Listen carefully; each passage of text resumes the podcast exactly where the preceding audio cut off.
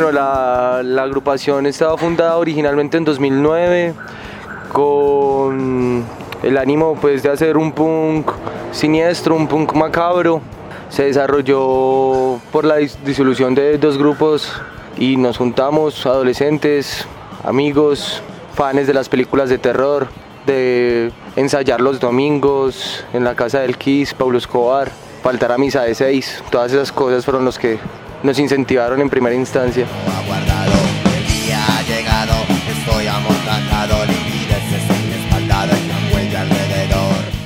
Porque el show, muchachos, de, de ponerse máscaras o de vestirse como fantasmas.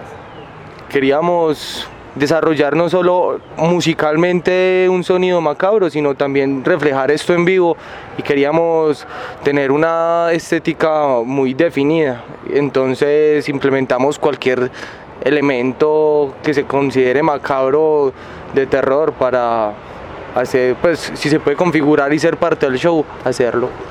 Es la segunda vez muchachos que se presentan en altavoz. ¿Por qué es tan importante presentarse allá o qué los motiva a presentarse allá? Bueno, la primera vez que nos presentamos fue más que todo un tema de invitación, ¿cierto? Porque en ese momento eh, la banda hacía parte del proyecto Lazo del Sena. Entonces, en esa época fue un panorama completamente distinto al de hoy porque en 2012 estábamos estrenando una plataforma nueva. Ahora en 2016 hicimos todo el proceso que hicieron las demás bandas. Eso también es importante, no solo por el hecho de que pues, es el festival más importante de la ciudad, sino también porque como músicos nos exige una parte importante del tema de, organización, de, presentar papeleo, de llenar formularios, de, lo que hay que hacer en este festival y en muchos otros. Puede que también en Rock al Parque, en Rock al Río, en Manizales Grita Rock, y eso también es una parte importante de la banda.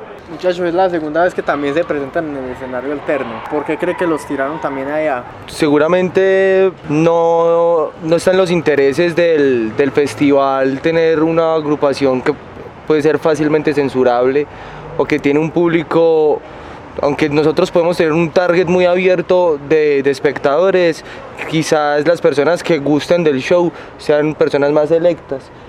Quizás ellos lo que quieran segmentar sea como no eliminar la posibilidad de tener un grupo emergente, cierto que como lo explicaba Carva, estuvo en la convocatoria y cumplió con todos los requerimientos para, para ser parte del festival, sino brindarle la oportunidad y darle un espacio que hasta el momento se, se puede decir que cuando estábamos en 2012 era abrir ese espacio cierto que a la fecha de hoy ya es un espacio que está muy bien posicionado dentro del festival La Tarima Norte se considera parte del festival ya no de la misma manera en la que se considera en el 2012. Entonces es ver cómo el festival ha crecido y se ha desarrollado al mismo paso que la banda. O sea, es como volver a tener la experiencia de que es, que es ser parte del festival.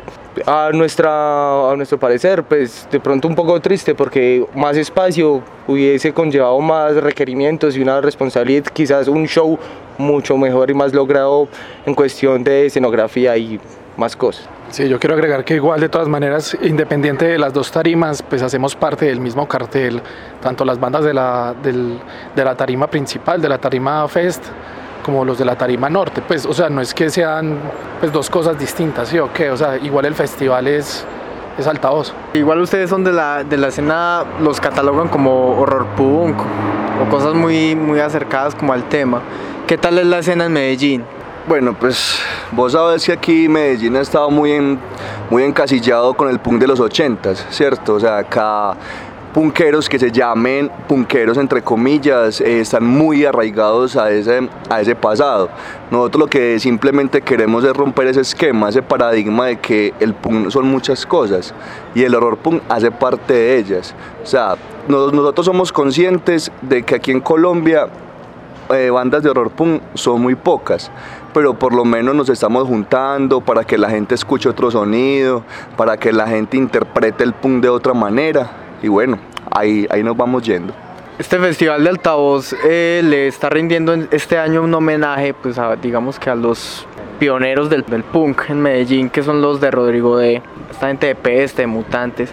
¿Ustedes qué piensan que por qué es importante rendirles homenaje a ellos justamente este año? Pues principalmente por la fecha, pero también hay que tener en cuenta que el, contexto en el que se dio ese movimiento punk en Medellín era, pues se puede decir que es muy similar a, lo que ocurrió, por ejemplo, en Inglaterra en los 70s, que estaban pasando después de una crisis y la gente tomó conciencia y, y, en vez de, por ejemplo, los pelados acá en Medellín, en, en perfectamente irse a las armas, como pudieron haberlo hecho, como ya lo había hecho la otra mitad de la juventud, estos pelados simplemente decidieron fue en vez de meterle dedo a un arma más bien meterle cabeza a unas canciones. Y, y, y, toda la ideología y todas las letras por ejemplo cuando usted escucha la banda sonora o cuando usted pilla la película de, de Víctor Gaviria es una fotografía de esa época.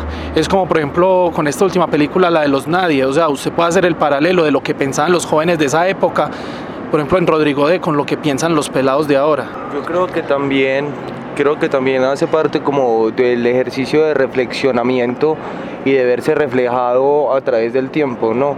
El festival nos invita, yo creo que es a eso, como a conmemorar no solo Rodrigo D y el no futuro, ¿cierto? Para ser conscientes de que eso es parte de nuestra historia y yo por, por lo menos invito a la gente que se siente, que siente, se siente identificada con esto, que lo haga parte de su historia. Pero el punk y la escena en Medellín no tiene por qué quedarse ahí, ¿cierto? El no futuro fue un momento histórico de Medellín que hace parte de, de, de la trayectoria musical de la ciudad, pero hay que, trans, hay que trascender esas cosas, ¿cierto? No podemos quedarnos toda la vida que el punk de acá es no futuro. Ustedes como banda después del altavoz, ¿qué les queda? pues por ejemplo muchas dicen que muchas bandas ven como el altavoz como ese lugar como el, la cúspide del punk en Medellín pero ustedes qué piensan acerca de eso sabiendo que son una banda que ha seguido y que se va a presentar por segunda vez que nos queda nos queda mucho nos queda la experiencia y, y en la hoja de vida es un, paso más sí o qué o sea la idea es listo eh, pasa altavoz tenemos un disco luego que, o sea, hay, pasa muchas veces que, que, hay bandas que se presentan en el altavoz y lo que, lo que tú dices, como listo, ya lo logramos, pero, pero ¿por qué no seguir más allá? ¿Por qué no otro festival? ¿Por qué no otra producción? Pues hay muy pocas bandas que continúan y que uno puede ver que se han presentado en altavoz en diferentes épocas, con diferentes sonidos, mostrando la evolución del sonido, como hay otras bandas que personalmente como espectador las he visto en altavoz una vez y no volví a saber nada más de ellas. Y igual, de todas maneras, eh, existe un problema y es que tal vez por el hecho de estar encerrados en cordilleras no nos permite ver más allá de lo que hay y la idea es, seguir, ¿sí me entiende? Es, es ponerse más metas, ponerse más, bueno, ya cumplimos esto, ahora pongámonos otro reto y pues hoy puede ser acá en Medellín, ma mañana en Bogotá y después quien quita que pues, el mundo.